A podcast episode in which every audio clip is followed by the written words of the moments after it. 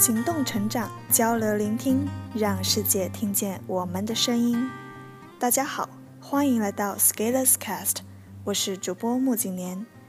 今天跟大家分享的是 Scalers 的第三百六十八号文章，这个标题不适合我。最近经常听到两个比较负能量的句式，一个是我觉得某某不适合我，所以怎么怎么样。我觉得某某某对我意义不大，所以怎么怎么样。说这两个句式是负能量，是在这样一种场景下产生的，一般是在你想要改进的领域没有取得明显的进步或者提升，同时又在内心纠结和犹豫，自身和自己在激烈的斗争，是散发出来这些负能量的句式。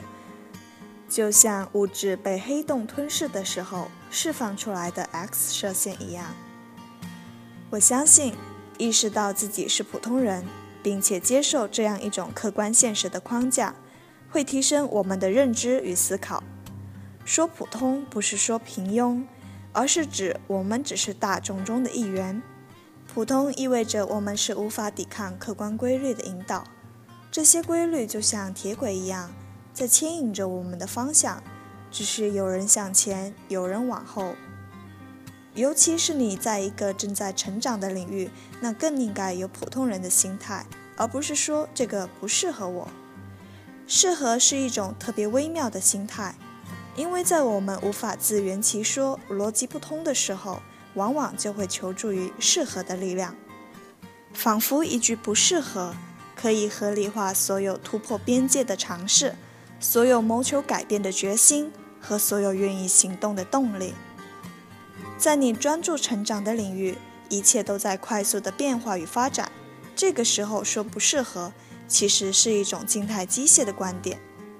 当我们说不适合，我们的假设其实是现在的环境、心态、外在、内在都做一个截图拍照，什么都不变，然后我下一个定义，这个不适合我。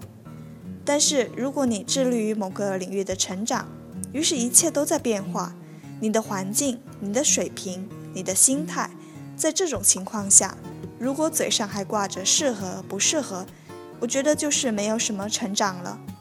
这个世界很美好，不要拿适合不适合来耍流氓，不要拿说一套做一套耍流氓。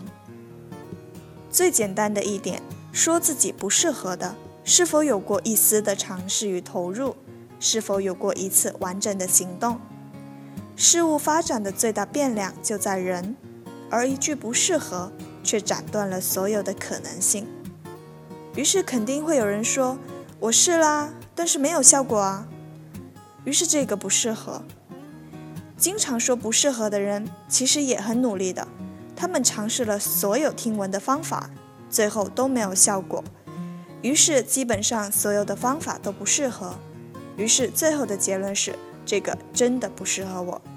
问题出在学习系统上了，但今天不展开讨论。适合不适合是一种非常被动的思考，因为你把自己内心的掌控权让渡给了外界。你在强调客观条件的作用，而忽视了主观能动性能够促成的改变。从战略上，我们会选择专注的领域，于是肯定有不专注的领域。但是那些忽略的领域，我宁愿说只是我们不去做的领域，而不是说不适合的领域。这里面是有细微的差别的。然而更纠结的在于，你本身是想学英语的，你却说这个不适合，那个不适合，那我只好说走好，多保重。就比如拿朗读来说吧，很多人真的会觉得这个行动没有意义，因为朗读太简单，张口就会。虽然这么想的人水平不一定有多高，读的不一定有多好，但是心气可以非常高，因为产生偏见是不需要消耗资源的。的确，你可以在自己能够像主持人一样，在一遍读顺所有材料、不磕巴、不犯怵的稳定情况下。追求更进阶的训练方式，比如示意、教传，这是属于调节权重的范畴，就是你的学习重点。朗读从八成降到两成，但这完全不能论证朗读不重要。为什么我一直强调朗读？逻辑的分析这里不表。说直白一些，我的口译前辈们反复的说，反复的强调朗读的重要性。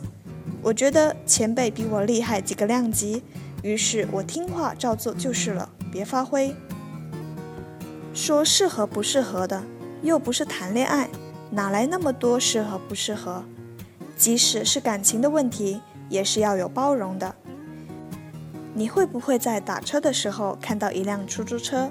但是车身的颜色不喜欢，或者嫌司机太丑，于是说这辆车不适合我，然后拒绝上车。我想大多数人不会在意这些。那你为什么要在明明自己想要提升、想要成长的时候，却要限制自己的尝试？你根本没有投入。哎呀，这个标题不适合我。以上就是这篇文章的全部内容了。我是主播木景年，感谢你的聆听，我们下期再见。